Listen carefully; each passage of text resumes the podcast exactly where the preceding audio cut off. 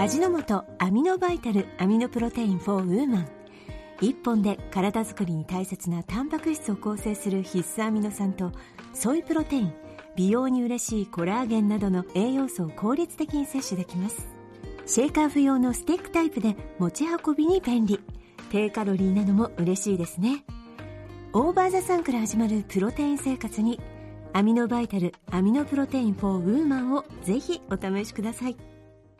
体の冷えを諦めているあなたへ。鴨繊維のキル岩盤浴 BS ファインは人を冷えから守ってくれます。岩盤浴で人気の天然鉱石ブラックシリカを繊維の中に封入。繊維の力で暖かくそして蒸れることなく理想の体温を保ちます。あったかいと毎日が幸せな気分になりますよね。辛い冷えを諦めないで BS ファインで検索してみてください。TBS Podcast TBS ラジオプレゼンツのポッドキャスト番組オーバーザさんパーソナリティのチェーンスーです。堀井美香です。毎週金曜日夕方5時から配信されるこの番組。皆様今週もよくぞよくぞ金曜日までたどり着きました。本当にお疲れさん寒くないですか？毎回およそ30分私ジェーンスーと堀井美香さんが語らい皆様から届いたメールを読み太陽の向こう側をオーバーと目指していくそんなトークプログラムとなっております。はい。というわけでまずはですね堀井さん、はい。私たち先週放送しましたよね。堀井エキスポすごい盛り上がりました。ええ。楽しかったですね、と同時に話さなきゃいけないことを全部忘れてました。よくある物忘れです。あれ堀井エキスポって先週でしたっけ？先々週じゃなかったですか？先々週？先週？まあその、まあそれも忘れました。それも忘れましたけれども、忘れてるんですよ。大事なこと。を皆さんに言わなきゃいけなかったこと。を、はい。はいっぱいあるんです。まずあなた。はい。あの東北セレブリティからお手紙いただいてますよね。え？私たちオーバーザさんの公式ご助会も。あ皆様これもう市場に出回りましたので今までは本屋にないっていう状態だったんですけど本屋さんなかったのがようやく本屋さんにも並ぶようになりましたので、はい。お求めになってない方はですね、はい。もし気が向いたらぜひなんですけど、採用者さんが、稲かっぺいさんにお送りしたんですよ。ああそうですか。稲タイムの。はいはいはい。その話聞いてよ。はい。で花輪さんのところに編集者のね採用者の。はがきが来たんですよ稲かっぺいさんからですね。すっごい字がさ、もう、なんていうの？このフォント売り出してくれっていうぐらい、はい。稲かっぺいフォントです。そう、稲合併フォント、なんかカクカクしてるんだけど、すごい温かみがあって、ええええで、ええええ。編集者の花輪さん宛てに、しかもね、切手がね、30円、20円、10円、2円、1円っていうもうね、あの、も、昔持ってた切手を全部こう貼りましたってこう、多分コレクターだったんでしょうね。そうそう。今あの使いことにそうなんですよ。注力してんだと思います。63円をそのまま貼るんじゃないの。はい。1、2、3、4、5枚。いやでも賑やかで楽しい。で、1円の切手懐かしいよね。ね。で、くださったんですって。はい。で、花輪かりん様、貴書、あの、貴様の貴ね、そうそう、はい。オーバーザさん、ずっと、土地と時を経て青森まで届きました。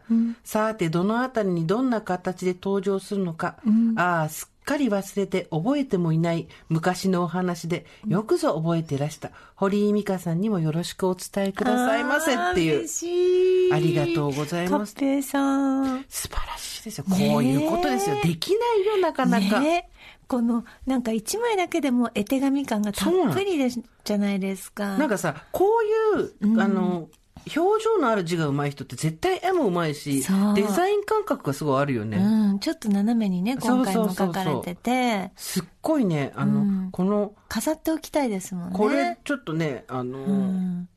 びっくりするぐらい字が、なん、なんて言ったらいいんだろうね。すっごい美味しそうなメニューしか置いてない居酒屋のメニューの文字みたいなそうね。そうね。あの、で、ちょっと、あの、ここで細かいこと言わせていただくと、はい。あの、なんとかに感謝みたいなあれとは違うのよ。うんわかります。あれとはち、わかる、うんうんわかります。あれとは違う、このいやね。いい字です。いい字でありがとうございます。いただきまして。ありがとうございます。素敵なおはがき、はい。皆さんにも共有したかった。そしてその本。ありがとうご、ざいます。でその本の中の話としてえーっと何でしたっけ？何？ダンロップの話。あ、そうよ、それもすそごい。れもちょっとあのオンラインイベントではねちょっとあのお話ししたことなんですけども、この間ね、私たちそれを聞いて、本が出てからびっくりしたんですけど、はい。あの、最初の方のね、ページで自分の体のことを、ゴーストバスターズに出てくるマシュマロマンっているじゃん。えー。あれみたいなんだよ、みたいなことを言ったらあなたが、はいダンロップのねって言って、えー。それミシュランマンだろって いうのがあって、まあ、二重で間違えてるわけですよ。はい。この人は多分、マシュマロマンを見て、ミシュランマンって言おうと思ったんだけど、そこにダンロップって別メーカーをかませてきたっていうね。そ、うなんです。タイヤのね。はい、はいっ。ていうのがあって、その時に確かに私もあれ見て、あ、すごいなと思ったんですけど、ミシュランマンのはい。イラストがはい。下に乗ってた。下に注釈に載ってるわけですよ。はい。あれね、その辺から引っ張ってこれないわけよ。で、ディズニー級にやっぱお金がかかるわけでしょ？だし、そう、だし、ミシュランがまず許さないよね。うん。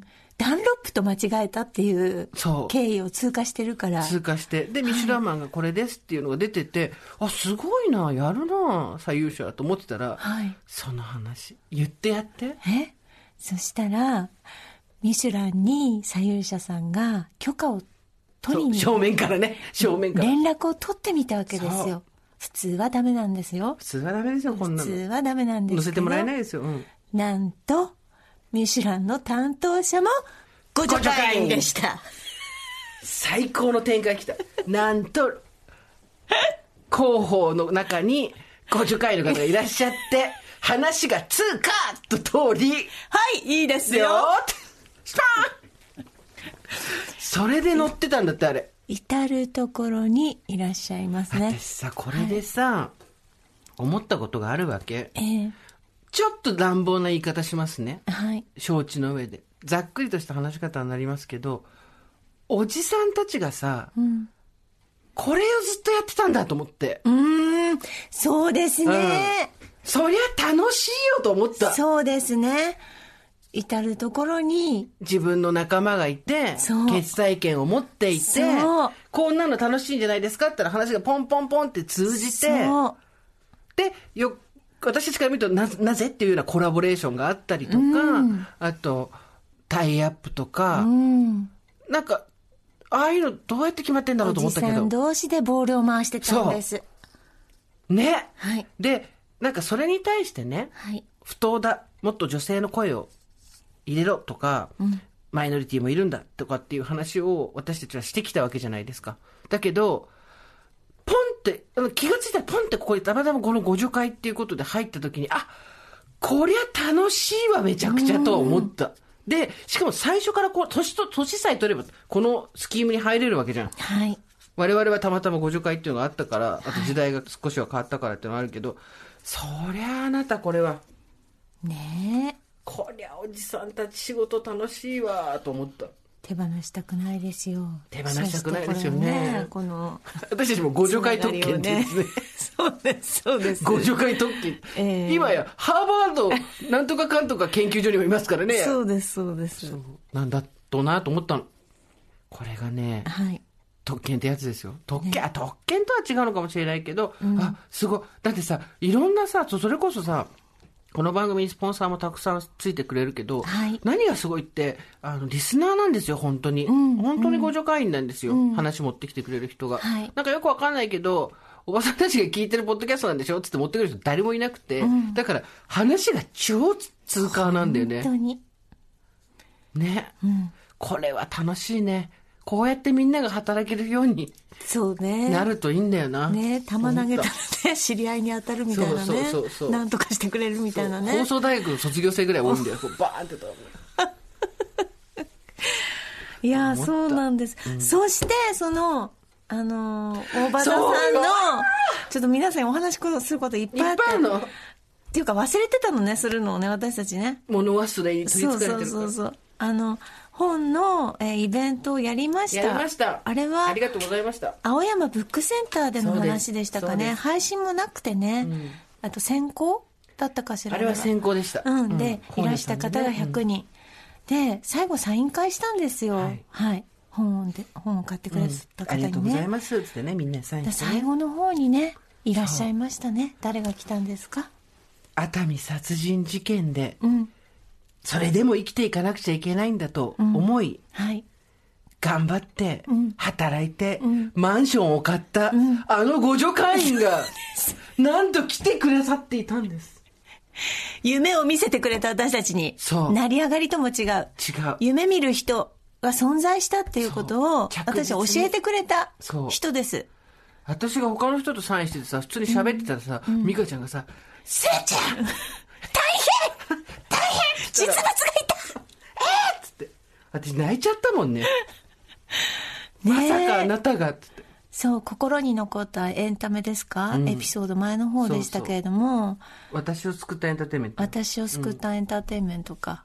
ね、あれで、そう。安倍博さんのね、舞台をね。うんそうそうそう見てねていろいろねあの学生時代お辛い思いをしてもう生きるのもなんていう気持ちにもなったりされた方で、たまたま見に行ったんだよね、しかも確かね。うん。う。ん、でまあ地元が宮城、うん。東北でうん。やっぱり震災があったりとかもして、でたまたまその塚公平さんの阿部寛主演熱海殺人事件を見に行ったら、なんかたまたま見に行ってズガガーンガガガガーンで私ちょっとどうしようやらないとって思って動き出して東京出てきてブラック企業を務めてそう。職務転々としてそして今マンションを手に買ってすごいじゃないですかあの、すごく穏やかそうな方でした。なんか、こう、荒波に揉まれて、私たちみたいな、女漁師みたいな感じなのかと思っていたら、うん。違う。もう、すっごいほんわかとした、うん。ね。佇まいも静か静かでな方でした。うん。なんか信念があるあるんでしょう。ね。ね。もっとね、こうお話ししたかったけど、私たちももうテンパっちゃって、うわーわー騒いじゃって。そうでした。もう帰りの方だったからさ、10人ぐらいしか会場に残ってないのに、みんなで、で みんなで、つってみん皆さん並んでる人も分かってるから、みんな拍手でしてくださってね。よかったです。そんなこともありました。ありましたよ。はい本当にありがとうござありがいました。とうございす。ます。あのさ、久しぶりに友達と会うとさ、えっとさ、いとりあえず今日まず言わなきゃいけないことから言うね、みたいなのあるじゃん。んうんあれに近いね、今日ね。そうですねまず忘れないうちそうに。なんです。前回と、あの、収録した後に、二人で帰り道、って言ってないこれも言ってないあれもこれもこれも言ってないありました、今回は忘れなかった。はい私たち頑張った。はいそして、はい皆さんに、お礼を言わなきゃいけない。そう今年もヒヤシンスありがとうござあいます。りがとうございスンますスをね、スンスを届けていただいて。綺麗なお花がねあごめんなさい、届けてもらってないです。スンスを育てていただいて、うん皆さんに。綺麗なねお花が咲いてますよあの、インスタとかね、うんツイッターで見てますよ。あの、タグつけてくれたりうんして、あの、皆さんのお花が。あれさ、でも全くわかんないんだけどさ、あの、根元の方で、チュチュチュチュッとさ、咲いちゃうのと、茎がビヨーンと伸びるのと、あれ何なの違い？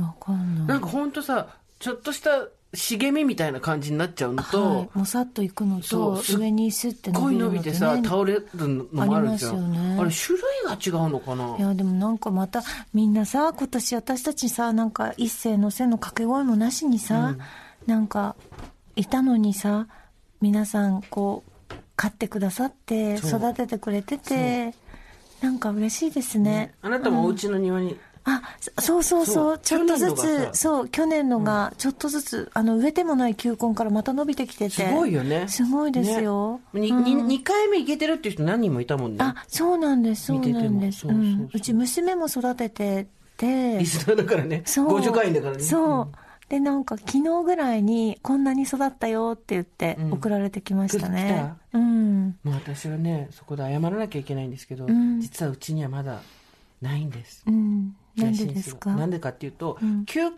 を買って冷蔵庫に入れる時期っていうのがちょっとすごい忙しくて、うん。全然探しに行けなかったんですよ。で通販で買おうと思ったんだけどあれよあれよっていう間に売り切れちゃって、で今市場に出回ってるのって、うん。もうもうすぐ花が咲きますっていう状態のん。つぼみがついた植木鉢に3つぐらい入ってるやつなのよ。うん。どれも。うん。でそれを私はずっとあの花屋さんには行ってんのよ。でネットも探して「球根ありますか？球根ありますか?」って言うんだけど「あもうこの鉢植えしかないですね」って言われてんだけど、ん。でそれを買えばさ綺麗に咲くわけ多分去年よりずっと、だけどわあ買っちゃったんだよね。根が生えてくるところから見ているから楽しいんだよ。そうね。あの白いもやしみたいな根っこがね、出てきてね。そう。なんですよ。あの水耕栽培で、うん。なんかよくわかんないけど、根っこが伸びてきた、すごいすごい、あ、どんどん伸びてきた。っていうところから見てるから、んどんな花でもう嬉しいのよ。うんうんでも、もうプロの人がうん。お膳立てしてくれたお花、多分綺麗よ。うん。全然綺麗なお花が咲くと思うんだけど、ん乗り切れないっていうか、ヒヤシンス推し活かと思ったね、一瞬ね。だから完全に綺麗にお膳立てされたものよりも、頑張れ頑張れって言いながら一緒にん成長を見ていく方がそうですね。思い入れがあって、うんで私最終最終的には買うと思うんですよ自分でちゃんと苗はだけどなんかねなんかね学びを得ましたねうん。そうかそうか自分の家で何かが育ってるっていう感覚が楽しかったんだよあれ、うん。そうだと思う。だから去年やった方もまた今年やりたいと思った方が多いんだと思いますよ。だからねね。堀さんちはね苗植えてやってるけどあれが伸びてきたのすごいよね、うん。まもう一回咲くんですよ。なので皆さん引き続きもしお嫌じゃなければ、はい。SNS を捨ててってくれれば私たち見てますのではい。よろしくお願い嬉します。しいです。幸せに思っております。本当に。なんで靴下靴下赤いんですか？え私最近ね赤い靴下とか黄色い靴下とか派手な靴下履くのが流行ってる。どうしてです自分のか中で。なんか時々そういうユニークな人いますよね。差し色差し色。なんでなんかね普通のタビオとかああいうとこ行くとえー、いろんな色の靴下今売ってて蛍光緑とかえー、買ってそうするとなんか普段の格好してても靴下だけ色が明るいとちょっとねポップな感じになっていいんですよね。えー、そう絶対やんねえっていう顔やめてもらっていいですか？ジャケットも可愛らしいですよ。ビヨンセのビヨンセとあのラーメンキャメル色みたいな新色。聞いてはいラーメンキャメル。ビヨンセとアディダスのコラボしたアイビーパークですキャメルじゃないんですけど、ちょっとラーメンの麺の色みたいなやあつ。シナチクカラーでしょシナチクと同じ色シナチク、ニューカラーでそうす。ニューカラーシナチクあのアルファベットでシナチクって書いてネイビーパープルピンクシナチクいいですよ。なかなかライダースに合ってますね。まあ言うけどさ自分も今日その服なんなん？なんなん？その服。ね。そのさあの手首がチューリップみたいな。チューリップってないな。なんなんだろうあのカラーっていうお花あるじゃないですか。あの先っちょがわーっとこう広がってるね、花が綺麗にね。あれみなんかラッパー袖っていうんですかね。はいはい。その袖口のところが。その大きいやつですね。うん。めっちゃなんかね修道女が なんかベールをかぶると、そうそう。修道女みたいな、まあ感じ。修道女の頭が2つ手首についてるみたいな服なんですよ どうしたんですかそれえ、これは、あの、これも借りたやつですけど、はい。衣装ですけど、うん。なんかでもどうですか？あの、すごい静寂、静寂を感じませんか？この衣装から。いやなんかねな教会の穏やかなひ光と。何らかの儀式が始まりそうな恐怖とそうですよね。あと袖からなんか出てくるんじゃないかなと思って そうですよね。ハト、ハトとか出しそうですそうそうよね。そう。あのちょっとした振り袖ぐらいの長さがあるので振り袖はないか。今嘘をつきました。そうですね。相当長いのでええ。ちょっと面白い服をうん。着始めましたね、最近二人ともね。そうやっぱ私たちちょっとね人生に飽きてくるとこういうことをしだすんですよやっぱほらでもあなた本出すじゃない？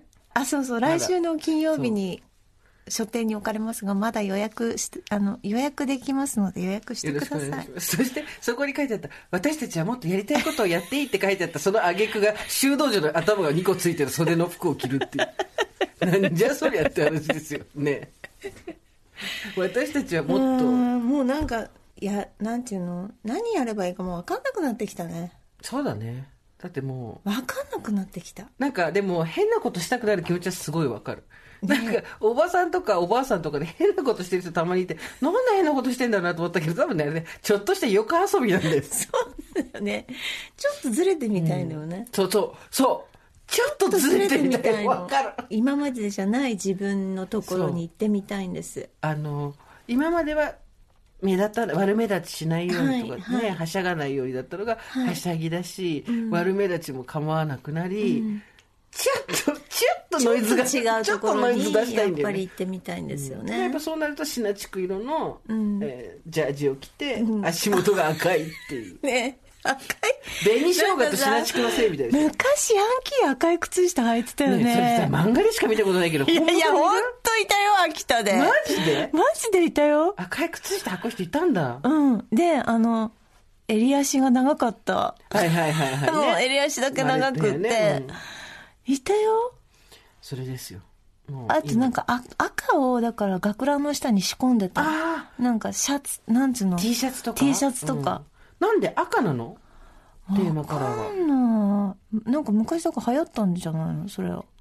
赤が、うん、だってそれ青でもいいわけでしょ？紫とか、そういう。カラーギャングみたいなこと？そういう。絶対違う。そういうことって言ったけど、あんた今カラーギャングもなんだか分かってないでしょ。私今言ってからあっと思ってカラーギャングは、あの、池袋 I、IW。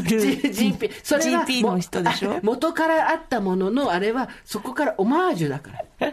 カラーギャングはそもそもアメリカとか中南米とかそうそうそう。そうですけど。うん、ね。だちょっと赤い靴下。だってあなた靴下履かないもんそもそも。ストッキング何本持ってんの、うん、大量にあります。でしょ、うん、ストッキングの人だもんねずっとね、靴下だもんね。ストッキング履いててさこう太もものあたりがもしゃもしゃしたりとかさあと歩いてるうちにどんどん股間が下がってきたりとかしないの？しないよちゃんと。サイズに合ったのは履いてるから。しないんだ。サイズに合ってるもんちゃんと。へえ、うん、私どんな大きいサイズ履いてもダメだった。一回さあまりにもさお尻が大きいわけ私は。ちょっと普通の人の3倍ぐらいお尻があるんだけどでそのお尻がでかいからストッキング全部下がってきちゃうわけ、うん、どんなに痩せても、うん、でいつも股間が1 0ンチぐらいパンタロンパンタロンじゃないなんていうの,、あのなんとかズボンみたいなのあるじゃんそういうの、みたいになっちゃってるわけ。でもすっごい嫌で一回超ムカついて。だからあの股の間下下の方にあのなんていうの網みたいに入るってこと？そうそうそうそう。だからリアルリアル股間とストッキング股間の間が 15センチぐらい。そうそう。子宮口が開いちゃうんだよ私。のストッキングの子宮口が開いちゃう でそこに魚がそうピュピュピュピュって入ってこないが入ってかかんない。かかるでしょかかんなくてねこれがなかなかねつって。おばさん。おばさん。魚がかかんないのよ美香ちゃんこれ 大量大量とはよく言ったもんだ。大量綿を。他に大量綿をつけてるんだけど 魚が来ないのよこれ。これね、本当にね、若い男子とかいたらアウトだからね、これ逆バージョンだったらもう本当に訴えられてるから、ニュースになってるからね。私、でも大丈夫、これはポッドキャストでおばさん同士が話してるだけだから、聞いた人があの傷つきましたって言われても、じゃあ聞くなよって言うだけだから、もう。引きました。引きました。引きましたらしょうがないね。それを受け止めていこう。うん、で、その股間の大量綿が、大量でその子宮口が開いてしまうようにこう下がってしまうから、そこが、やばいなと思って、頭きて、うん、アメリカに旅行行った時に、うん、もうとにかくめちゃくちゃでかいの買ってきたわけ。えー、おアメリカだったらどんな上のサイズもあるから、ね、もう、ものすごい長、あの、大きいの買ってきたわけ。って言ったって、別に履いた瞬間にずり落ちるとかないわけよ。そこまでじゃないから。うん、で、大きいの買ってきてやったら、それでさ、全然今度さ、足の長さが合わなくてさ、あの、おばあちゃまみたいに足首のあたりにこう全部ストッキング溜まっちゃうみたいな。あの、23世紀のルーズソックスみたいになっちゃってさ。なんかね、おしゃれ工房とかで詰めてもらうわけにもいかないし、ね。いかないよ、ストッキングでも。で、つま先の方だけさ、じゃ引っ張って結んだってさ、靴入んないじゃん。で、どんどんどんどん上に引っ張るわけ。するとさ、あの、今度さ、こう、足首のあたりにさ、なんか足首で、太ももの付け根あたりに、こう、なんつうの、こう、なんかこう、シュリンクのさ、浮き輪みたいなのができちゃってさ。そっか、ストッキングがそうなのね。ていうか、世の中の既製の服が基本的に全部合ってたでしょサイズがなかったことってないでしょうん、まあそうですね。本当ね、その時点でね、うん、もう、あの、3年寝てからスタートって感じ。もう、あの、それぐらいのアドバンテージ持ってるから、あの、特権階級だよ。売ってるものがそのまま着れるって特権階級なんだよ。ストッキング、あと靴も。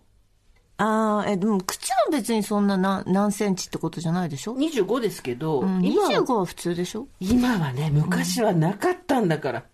うん、この話も絶対でも私も24.5なので。4.5まではあるんです。えー、そう？そこの0.5から突然人で、人でない扱いをされるんです。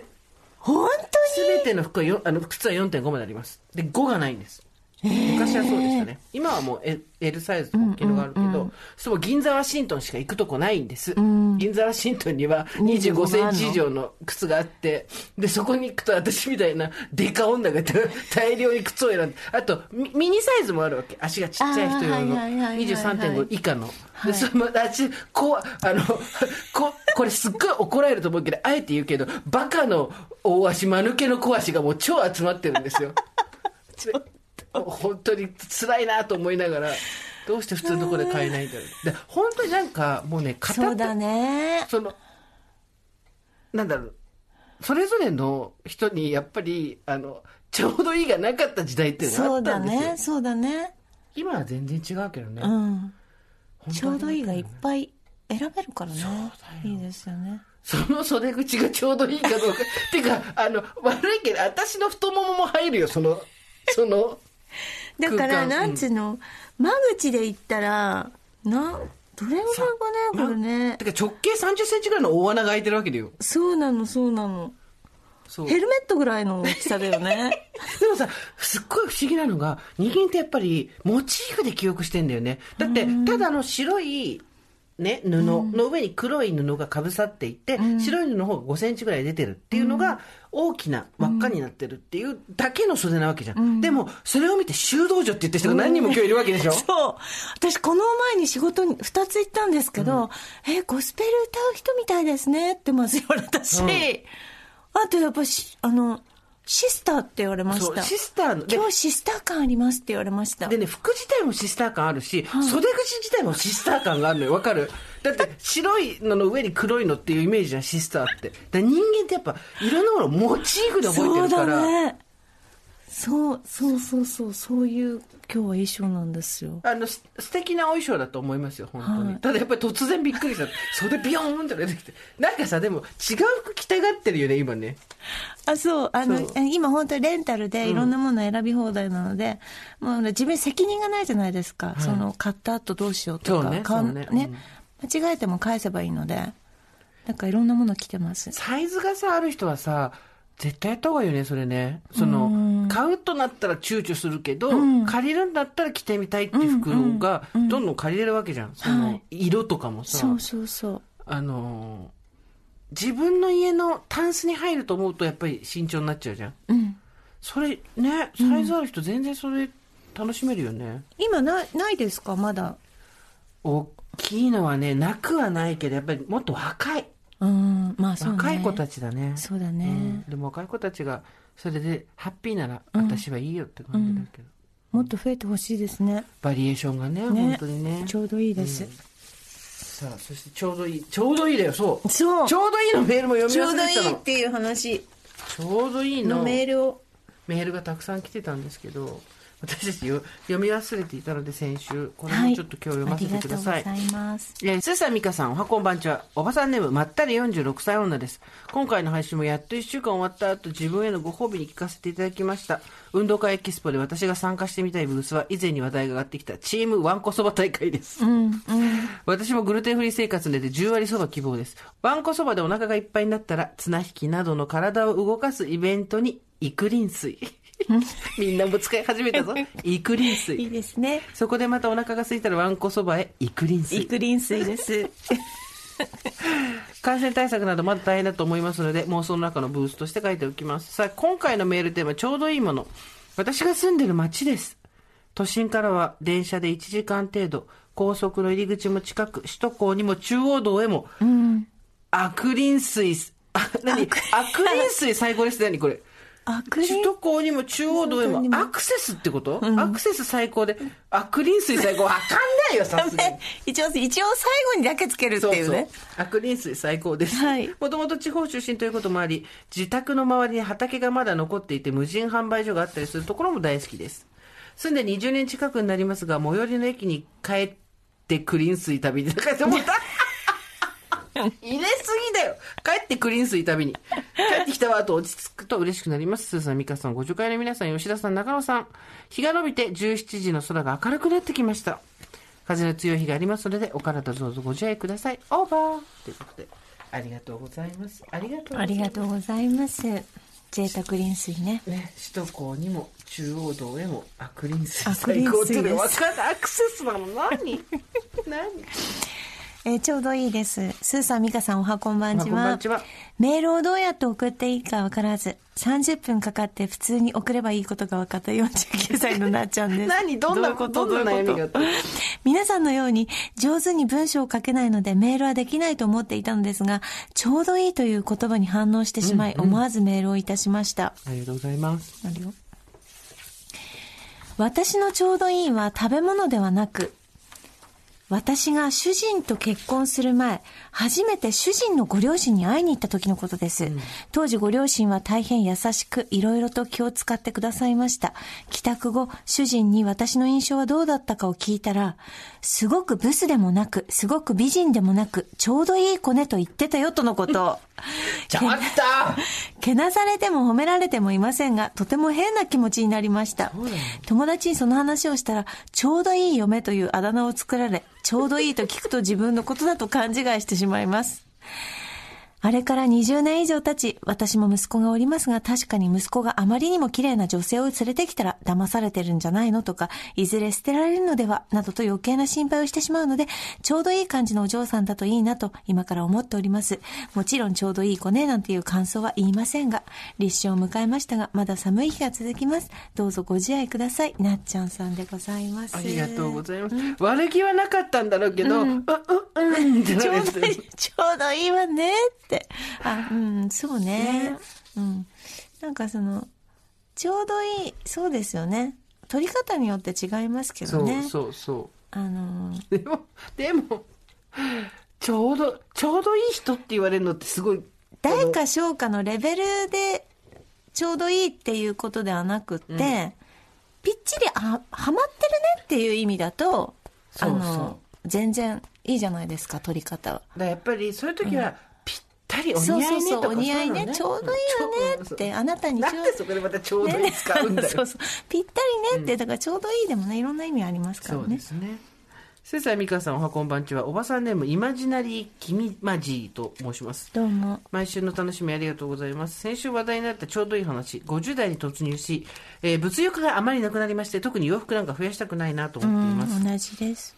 若い頃みたいにウィンドウショッピングでブラブラしながら目についた服を試着して買うなんてことはもってのほか、最近はネットで買うことが増えていたんですが、ここ3年ほど、アラサーの姪っ子が着なくなって洋服を回してくれるようになったんですが、それが私にちょうどいいのです。サイズも合いますし、ズボンの丈もちょうどいい。自分なら選ばないようなものも着てみると意外と似合ったり、えー、あ、いいね。そうすると古くなった自分の洋服も収納スペースに入らない量は気兼ねなく捨てることができますし、その分推し活などにお金を回せるというちょうどいいサイクルができています。あ、素晴らしい。いつまでもこのサイクルが続くといいなと思っています。2月に入り、我が家のスンヒヤスンス4つ咲き始めました。日にちをずらしてお尻に水をつけ始めたのですが、根っこが出るのも芽が出るのもそれぞれ。見ていると根っこがしっかりしている方が綺麗に花を咲かせているようで、やはり足元がしっかりしているのが大事だなと思ったり。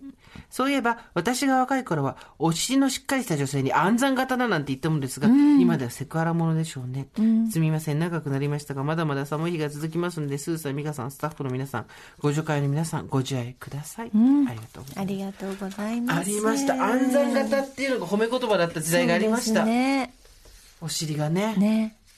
で。よく考えるとすごいですよね。産む機会、もろ産む機会発言ですもんね。いい嫁になるぞとかくっついてましたからね。そうそうそうですね。人を、人間を体内で育てて産むのにはちょうどいい尻ってことでしょ。ひどいよね、よねよく考えると。でもなんか言われてちょっと嬉しくなったりとかしたことも私あったろうな、多分、昔。暗算型だねとか言われると、なんか褒められた気になってたけど、よく考えると褒められてないですよね。本当だねありましたね。そういうのね。いい尻。いい尻の日あんのかな、どうでしょう。いい数字が尻の日語呂がありませんから11。月40がないから多分ないよね。そうですいいね。尻の日。いい1月、ないか。はい。1月、あ、11月30日がいいいいお尻の日。すりっていうことお尻、スリー。するっていうことですね。なるほど。では続いてです。ちょうどいいもの。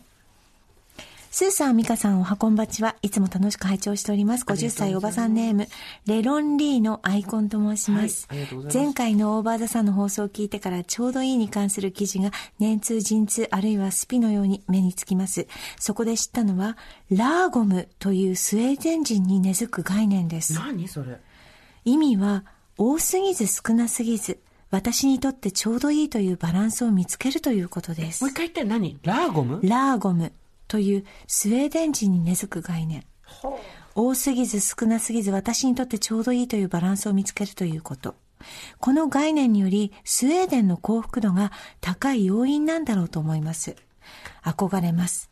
スウェーデンといえばバイキング。ビュッフェが有名です。がそこから来るね。他にもスウェーデンいっぱいあるでしょ。ビュッフェバイキング、ビュッフェが有名ですが、それもお腹が空いている人が多めに食べて、そうでない人は少なめに食べるという考え方も lagom だそうです。あー。なんかさ、元取るとかじゃなくて ちょうどいいを攻めるの？バイキングで？難しい全く考えてなかったね。難しいいかに元を取るか。だよね。あ、今チャーハン食べちゃった？って言って攻めるもんね。そう。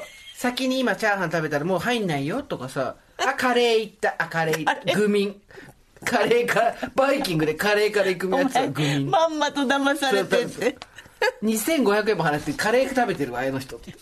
600円でちゃんと並ぶやつから攻めてよ。ローストビーフから言ってよローストビーフとか。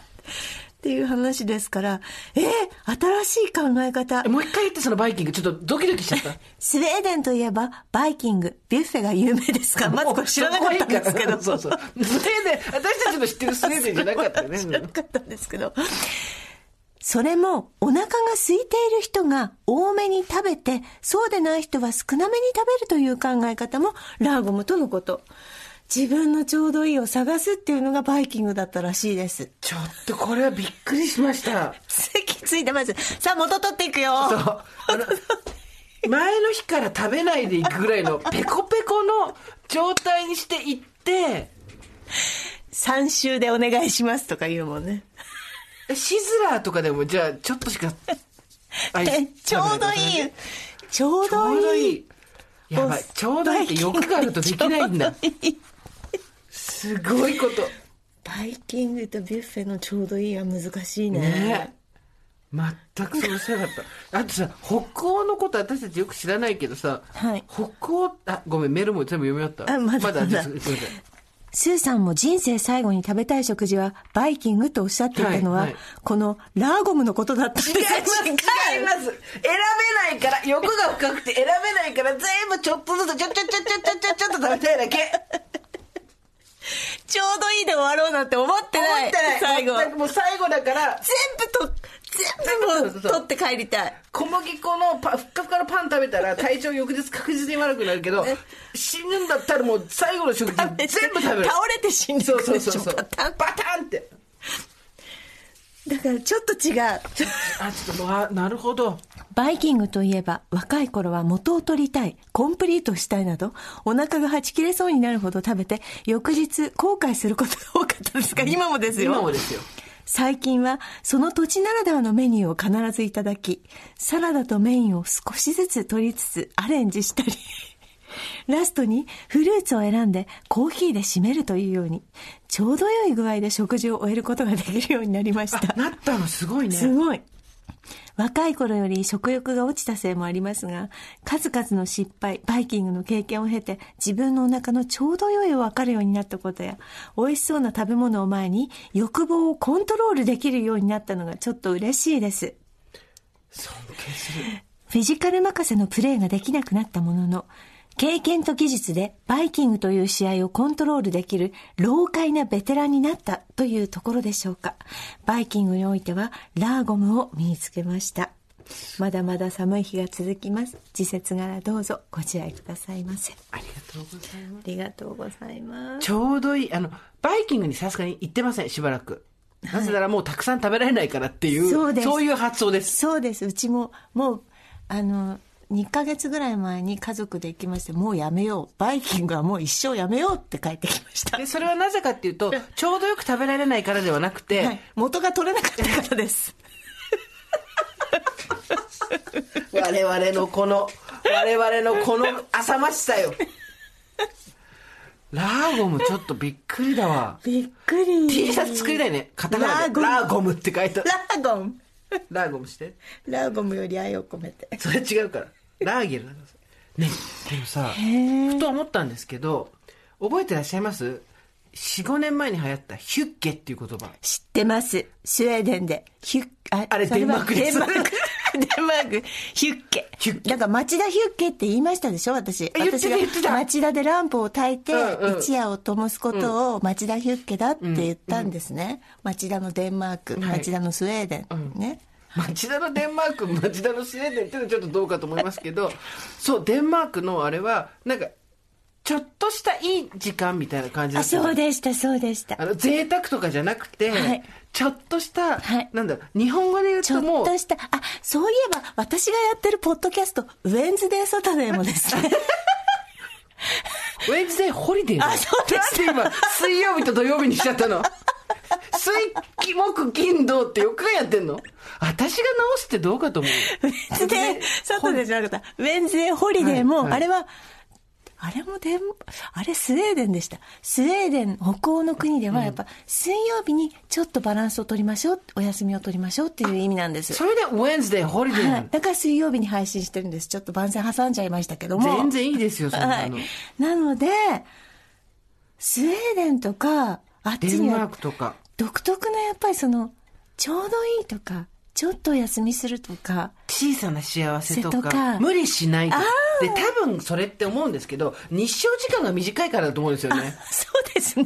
です寒いとか日照時間があ白夜とか。そうそうそうそうそうそうな感じしません？そう。家にこもって家族と過ごす時間が長いわけじゃないですか。そうそうそうするとそこで何をするかっていうと小さな幸せになってくるわけですよね。そうだよね、なそこでやっぱりパーティータイムっつって DJ ずっちゃんずっちゃんボンボンボンボンボンボンドカーンとかじゃないわけですよね、はいヒュッゲはデンマーク語で居心地がいい空間や楽しい時間、えー、ヒュッケ。でやっぱりそのなんか日本語で言うともうちょっとだいぶ死語になっちゃいましたけど、ほっこりとかまったりみたいな感じに近いっていう、やっぱ小さな幸せってことですよね、何何ね北欧人のこの身の丈感覚何なのね。だからバイキングはじゃあやっぱり小さな幸せを求めていかないといけないんですね。そうだほっこりあヒュッケだからバイキングでヒュッケできたらもう完璧よ。コンプリートよ。本当ですね、うん。欲望のヒュッケがそう。バイキングで試されるわけですそうよ。ねでそこであのほっこり食べるってことでしょ？まったり食べるとか。無理てってかてかてかてかてもうあの私たちも昔は昭和のパチンコ屋みたいだからねじゃんじゃんじゃんじゃんじゃんじゃんじゃんじゃんじゃんじゃん説明員みたいな人が、えっ、と、こちらですね、まずこのカードを取っていただいて、とかって、あ、はい、はい、はい。あ、待って待って待って。あの、あれさ、このお店のシステム知ってますかって言われても。知ってる知ってるそうそうこちらいらしたこと初めてでしょあありますありますあります初めてなのに、はいもう食い気味で。時間ないから、時間っつって。あの、書い、名前書いてからテスト始めてもらっていいかなっていう。説明の時間はやめてもらえるに入れてもらうの。浅ましい。朝ま、朝まし本当にや。浅ましい。本当にね。私たちきっと命尽きるまで浅ましいんですよ。そうだよね。命くれない朝ましいだよね。命くれないですよ。浅ましい。浅ましいんですよ。なんかさススウェーデンのラーゲル、デンマークのヒュッケ、ってことは、あの辺まだありますよ。北欧なんかそういうコンセプト。あそうですね。北欧コンセプトを知りたいよねなんか。そうですね。やっぱ私ほあのおばさんは北欧に学べだよ。なんだろう。そうですね。ここからやっぱり、北欧のエスプリは大事ですてかね。今北欧に行くってやばくない？もう20年ぐらい前に家具とかあんな流行っててさ。ちょっとエスプリって入れてみましたけど。うん、え、それは、じゃ、じゃあじゃあ、ミケちゃん、ま、ここでまず私ちょっと、あの、クイズを出させてください。はい。北欧5カ国行ってみましょう。えっと、スウェーデン、デンマーク、ノルウェー、スウェーデン、デンマーク、ノルウェー、えっと、え、北欧でしょ？スウェーデン、ノルマ、ノルウェー、デンマーク、ス、ス、ス、え？これね、さ先に答バルえますト三国。そうなんです。だから、諸説ありますシリーズなんですよ、これ。そうだ。あの、今、ノルウェー、スウェーデン、デンマークのほか、フィンランド。まあ、ここまでは北欧があるじゃん。ノルウェー、デンマーク、スウェーデン、フィンランド。そこに、バルト三国とか、ねあと、アイスランドも含んだりああ、難しい。難しい。でも、それぞれの国に何らかのヒュッケがあるはず。町田ヒュッケがあるはず。ヒュッケタイムがあるんですね。ラーゲルとか、だからそんな、なんつうの、なんていうんだっけ、そういうの、ああの、樽を知るみたいなさ、知足。ら、ああ、でもいい言葉です日ね。本が、ほら、もったいないが一時、ほら、流はい行ったじゃないですか。はい海海外で。本当に流行ったのか分かんないけど、ああいう感じの、なんか、海外の価値観、北欧、身の丈、ちょっと知りたいですよね。そうですねアイスランドとかも。ハイパー男女平等国国だからな。ラーゴムとヒュッケで調べるのか。ラーゴム知らなかったよ。ありました。ありますか？アイスランドは、私たち今学びとしては、はいえっと、ラーゴムとはいヒュッケがありましたね。はいラーゴムはちょうどいい。ヒュッケは小さな幸せ。セッタレダスト。ちょっと待ってください。突然長くなって、しかもあの滑舌悪くなっちゃったみたいな。せセッタレダストは、なんとかなるさです。ケセラセラってこと？はい。なんとかなるさです。それはどこの国ですか？これは、えっと、アイスランドから登場しました。アイスランドから登場した þetta reddast、えスス koselig があります。スースースーだなあと、 koselig があります。クーシェリそっちそっちノルウェー何？クーシェリは、今スマホで一生懸命調べてますけど、今日美香さんスマホがいつもより遠目です。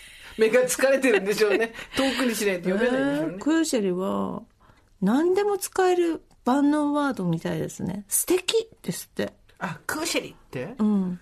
そうじゃなんかこう、身の丈ワードだよね、私たちが求めてるね。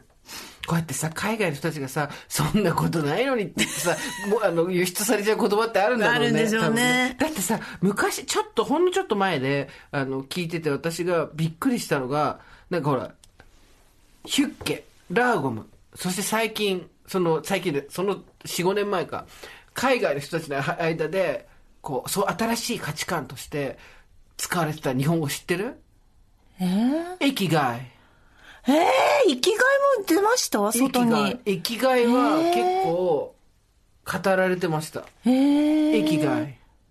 てかさ、逆に言うと、え、なかったん？っていう。生きがい、うん。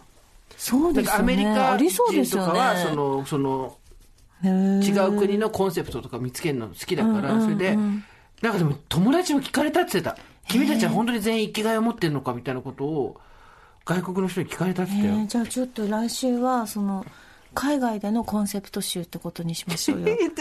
すあなんか海外で聞きかじりでいいんで。うんそうそう。って聞いたことありますっていうね。ヒュッケ、ラーゴム、らしいで生すもったいない。ラーゴム。的なね。だからラーゴムは、ビュッフェ行った時途中でやめられるかっていうことがラーゴムっていうことです。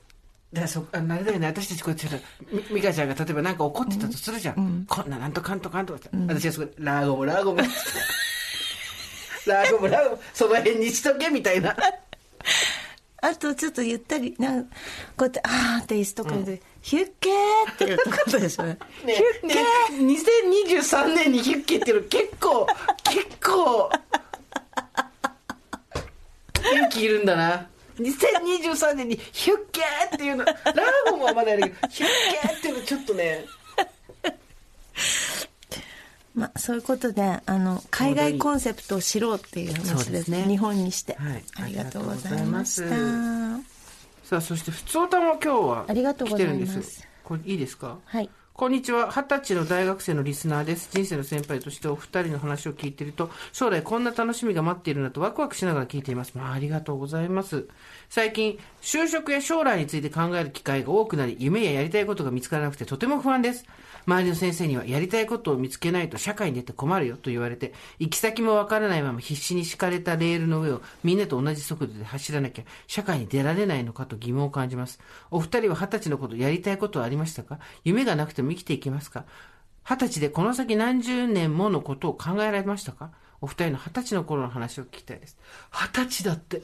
30年前ですよ。えーありがとうございます。二十歳で聞いてくださってる。二十歳の人が50のおばさんの話聞きたいって本当ありがたいよね。聞かないよね、うん。普通ありがとうございます。ざい悩んでるんだ二ね。十歳の頃にやりたいことなんか全く分からんかったわ。うん。就職活動も音楽が好きだからレコード会社あと海外に行ってみたいからその頃あのヤオハンがあったからヤオハンうんうん。受けて、あと、広告代理店ってなんかかっこよさそうっつってって言って、えほぼ全滅して一社だけ受かったレコード会社に行きました。ん。なんもなかったです。あなたあったもんね、ちゃんとね。いや私だってほらなんかまあたまたまみたいなもんなので、うん。まあでもなんていうんですかなんか焦るよね20代でさなんかさ、すごいこうめちゃめちゃ活動してる子とかもいるわけじゃないですか。私ちょっと思うところがあるんだけど言ってもいい、うん私もそうだったけどに二十歳ぐらいの時にうん。目キラキラ輝かせて、うん。なんだろう本当にこの人やりたいことがあって好きでやってるんだなとか、うん。将来これになりたいんだなっていう人じゃなくて、うん。ちょっとさマウント取ってくるみたいな感じですごいやりたいことを語るやついるじゃん、やついるじゃん、あと就職のためにやってたりとか変なこと言うとね。そう。とかいう人たちそんな大してやりたいことじゃないし、ある種さなんていうの虫に食われちゃったみたいなもんで就職虫みたいなの食われて、それに食われるとみんななんか私は将来こうこうこういうことがしたくてみたいになって、なんかもう取りつかれたように喋るじゃん。うん。今何やってんだろうねその人たちね。ねまあでもその人たちってずっとそうやって生きていくからあれなんじゃないですか。まあどっかで疲れると思うけどね、で本当に二十歳の時に何十年も先のことなんか全く考えてなかったし。で二十歳の時に考えてると50って私子供二人いて家持ってて車もあってたけど今全部ないし。何が起こるか分かんないですけどからね、そうそう。そんなことより目の前でもう先生に言ってやれ。やりたいことを見つけると社会に出て困るよって言って、じゃあ先生は今二十歳の時にやりたいことをやってるんですか？立てつくようですけど。立てつくようですけど今あのあなたのそのお姿二十歳の時に夢見ていたその姿ですか？えーって言ってるたよね。ただちょっと大人としてなんかずるいことを言うとなんか夢があれば生きやすくはあるかもしれない。なるほど、ね、んていうの？目標がねあのそう目標があったりすると、こうほら迷ったり不安になったり、うん。こうやってほら悩む時間ってあんまりないじゃない、うんうん。だからなんとなくこうあっちに行こうかなっていうのが分かると動きやすい自分が楽になるのはあるよね、うん。うん、別にそれがいいっていうことじゃなくて、うんうんうん。うんまあなくても全然いいと思うし、うんうんうんあっても全然いいと思うし、うん。あのやりたいことだからもうすっごいもうどこでも最近同じ話してるけどマジで夢、目標成長、もうこの3つ一回忘れてもらおうかって感じ、うんうん。これで人生を測るともう絶対どっかで詰まるから。うん。本当に。それなんかあの偉い人も言ってましたこの前対談したでね待ってこの前対談した偉い人のことは覚えとこう誰だかぼんやりしすぎだぞちょっと目的を持つなって言ってるって、うんうん若者に、うん目的とかゴールをあえて今持つなっていや、ほんとそう。あのね、ダイエットと同じなんですよ。あの、何月までに何キロ痩せるって決めた時が一番、痩せた時と同じぐらいアドレナリン出てるわけ。んだけど実際には出てないわけ。痩せてないわけですよ。で、将来の目標は何とかですって言ってる時気持ちいいのよ。うんで、みんななんかそんなんとなく目標があって言ってるけど、んそっから逆算して考えたら全然別にやりたいことじゃないかもしれないしさ。うんうんと思うよ、私は。目の前のことをコツコツ真面目にやってきますって言って、それでいいと思うんだけど。で気がついたらこうなってましたっていうのが一番いいパターンですよね、私はすごい思うんですけど超言いたいんですけどあの目標や夢を持つことよりも周りと自分に対する観察力とか分析力とかをつけることの方がよっぽど大事だと思います、うん。それがないと自分に適性が何だとか今自分がどういう環境にいてそこで自分を活かせるのかとか分かんねえわけよ。うん。で周りの人から比べて自分はどうだ。いい悪いとかじゃないんですよ。その属性としてどっちが強いとかそれだけの話なんだけど、っていうのを、えー把握して動かないともったいねえよと思うよ、なんかさ体型とかもそうなわけじゃん。その手足が長い人もいれば短い人もいれば、私みたいに体が大きい人もいれば小さい人細い人もいるけど観察力と分析力っていうのがあればそのもう一個先までいけるんですよね、うんなんかで私が今日さ赤い靴下履いてんじゃんとかっていうのも、何その赤い靴下ってなるけど、なんか50ぐらい、中年のおばさんで、なんかちょっと赤い靴下とか履いてると、あ、ちょっと、なんかある人なんだなっていうのが、こう、世の中にメッセージとして伝わるのは自分で客観性として分かってるから、で、それをまといたい時は使えばいいし、そうじゃない時はややめればいいわけじゃん。TPO だけど。だからその、客観性を持つ訓練をすることの方が、夢を持つことよりよっぽど大事だと思うけどね、私は。いかがでしたでしょうあ、かなんか言えや。なんでそこで締める？なんでそこで視界側に回る？しかも雑な。いかがでしたでしょう？今週の。50の主張。今週の50の主張。何でしたっけ？さっきの。えっと何でしたっけ？えっと。ラーゲル？そうそう。ラーゲ、ちゃちゃ。ラーゴム、ラーゴム。ラーゴム。今週のラーゴム。違うでしょ、今週のラーゴムいかがでしたでしょうか？そう。だから、やりたいことは見つからなくて、目の前のことをコツコツやって、えー自分に合うものとか、自分がこれをやったら私気分が上がるなとか、これをやったら気分が下がるなとか、これをやってる時よく人に褒められるなとか、これをやってるといろんな人に出会えて楽しいなとか、これやってるとなんかストレスすごい溜まるなとかっていうのを、一個ずつ集めていくことの方が私は大事だと思いますよ。うん本当に。ねなんかはいありがとうございました つく。そ、こ、そうそう、私もさ、みたいな感じでさ、乗ってきてくれるなんでそんな今週のヒュヒュッケな時間、お届けしました。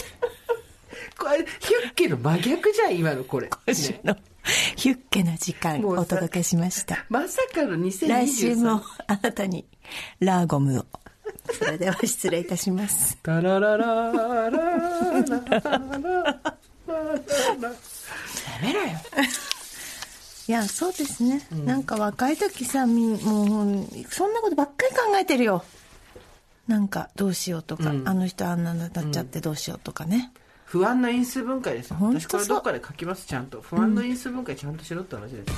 ジェーンスーと。堀井美香のオーバーザさん。さあ、ここでお手紙が届いております。はい味の素河内さんからのお手紙でございますありがとうございますえースーさん、ミカさん、ご助会の皆様、おはこんばんちは。おはこんばんちはこんばんちは。寒い日が続きますが、お変わりないですか？ありがとうございます。またまた、味の素のアミノバイタルおばさんこと、河内でございます。そこさ、アミノバイタルおばさんじゃない？ダララランダラララン。アミノタイタルおばさんだとちょっとさ、味の素のアミノバイタルおばさんこと、河内です。川内さんです。さて、番組で取り上げていただき、私の周りのご助会員からも、買って飲んでみたけど甘かった。タンパク質は運動している人や美香さんに必要なんでしょ？という声をもらいました。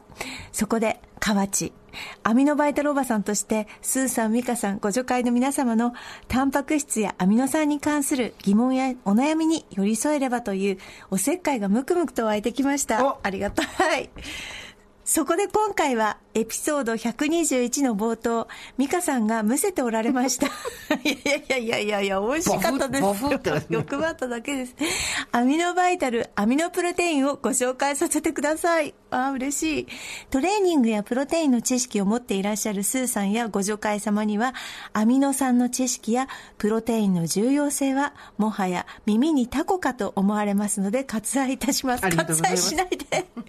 この一本だけで一般的なホエイプロテイン。ホエイプロテインって言うんですか？ホエイは牛乳をベースにしたはい乳ですね。乳ベースですね。ホエイプロテインおよそ 20g と同等の運動による体づくりをサポートできてしまうんです。この一本はコンパクトですよね。何本も飲まなくていいんです。栄養バランスの良い食事、そして適度な運動に加えて、お忙しいご助会の皆様が手軽にタンパク質を効率的に取れるアミノプロテインをぜひ活用してみてください。レモン味とカシス味があり、なんといっても甘さ控えめです。そして、ご助会員の方々、アミノプロテインのカシス味、レモン味を、ご、ご、50名にプレゼントいたします。太っ腹。すごい。腹の周りが不健康なぐらい太っ腹。アミノバイタル飲んでへこませなきゃそういうそういうもんじゃない。そういうもんじゃない。日本中のアミノバイタルをかき集めました。50名様にプレゼントいたします。すごい。ありがとうございます。いいですか河内さん。河内さんいつもありがとうございます。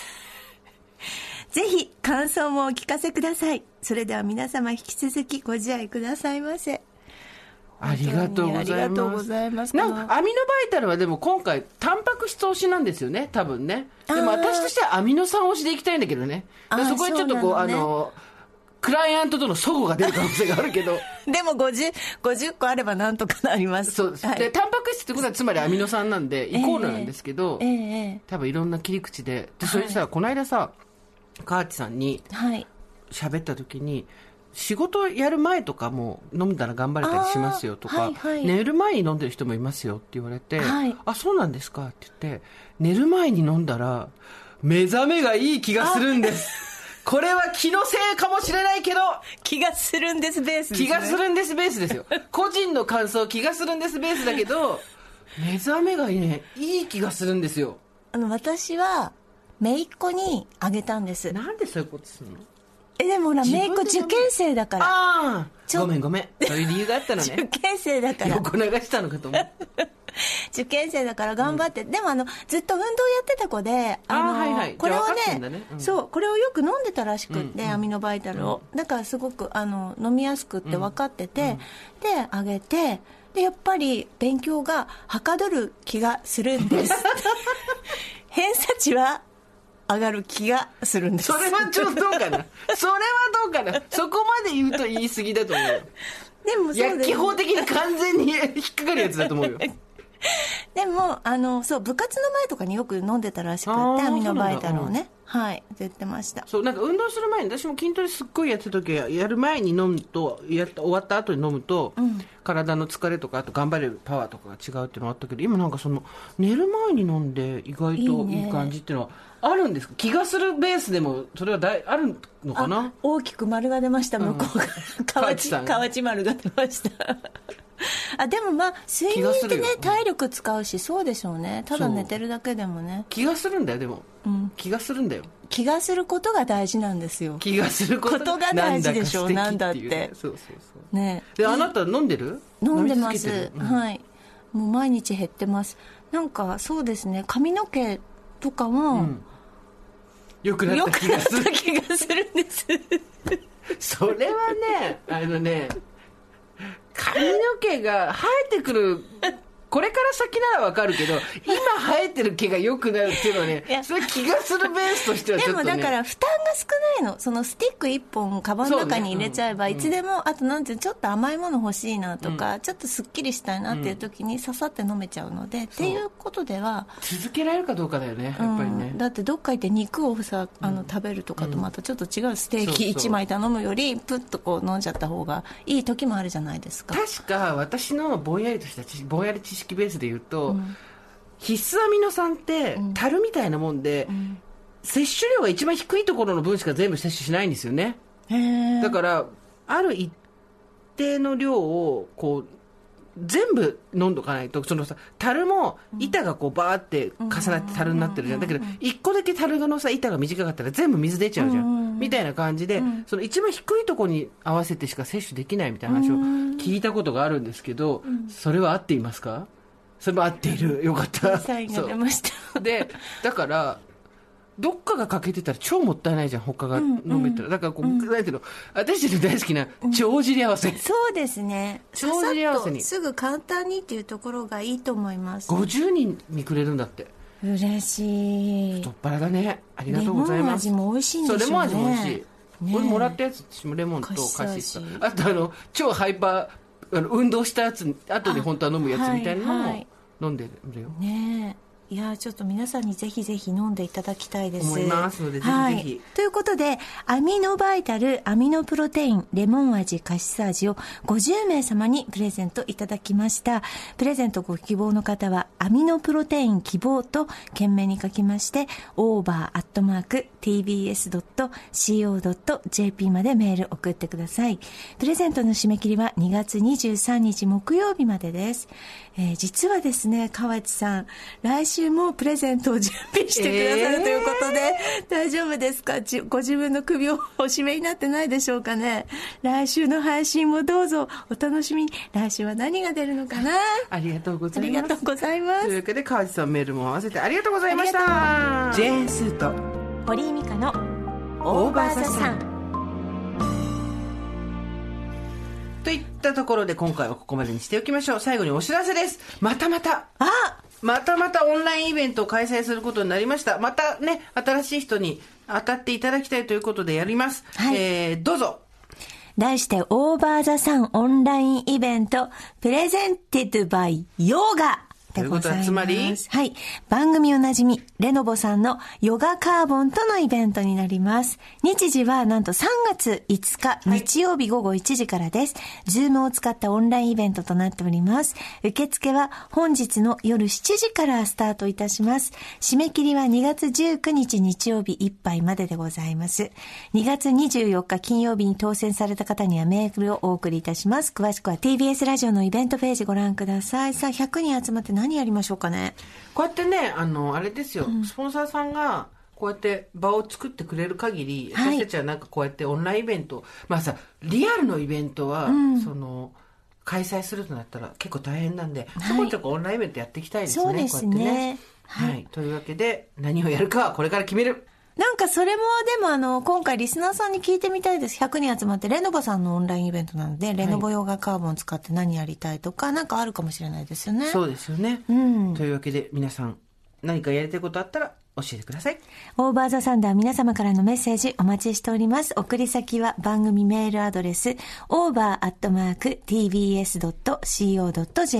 アルファベット小文字で OVER です。そして、あの、普通歌以外にもですね、はいえー北欧をはじめとした海外の新しい価値観、そうだ概念、はいヒュッケ、ラーゴムに続け、はい お今2023年、生きがいもありますけど、はい何かあったら教えてください。はーい。それではまた金曜日の夕方5時、オーバーザさんでお会いしましょう。ここまでのお相手は、堀井美香とジェーンスーでした。オーバー。TBS Podcast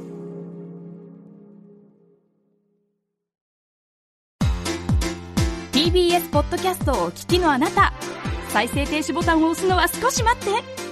今期のおすすめのポッドキャスト番組を2つご紹介します。1つ目はロバート秋山のシェアオフィスザ専門。都内某所のとある仕事を専門に行う専門の人が集うシェアオフィスザ専門。ここに集うゼロから仕事を作る専門の人たちに行ったインタビューをお届けするというコント番組です。平日朝8時半から放送しているパンサー向井のフラット内で毎週月曜日にお送りしているこのコーナー。12月からポッドキャストでも配信を開始しました。一癖も二癖もある専門の人をロバート秋山さんが演じるこの番組。存在しないお仕事なのにまるで実在する人かのように聞こえてくるので不思議です。これまでに登場した専門の人は工事現場の LED 看板の旗振り専門モデル。スーパーの BGM 専門の作曲家。サスペンスの終わり際コメディ専門作家など癖の強い専門の人ばかり。この番組は配信開始から1ヶ月しか聞けない期間限定番組ですのでぜひお気に入り登録してお聞き逃しのないようにお気をつけくださいね。この番組を聞くには各種ポッドキャストアプリでシェアオフィスと検索してください。2つ目は大久保佳代子とラブブララブ。動画をシェアできる SNSTikTok のアカウントのフォロワーが30万人近くに達するなど今や若者からも絶大な支持を誇る大久保佳代子さん。恋愛マスターとして恋愛や生き方などに悩む乙女たちの声に真摯に耳を傾け寄り添っていく番組です。毎週土曜日午後5時頃に最新エピソードが配信されますのでこちらもぜひお聞きください。各種ポッドキャストアプリで「ラブブラ」と検索してください。ひらがなで「ラブブラ」です。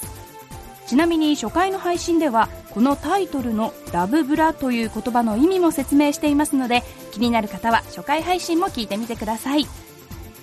今後も TBS ラジオでは続々ポッドキャスト番組を配信します。ぜひお気に入りの番組を見つけてみてください。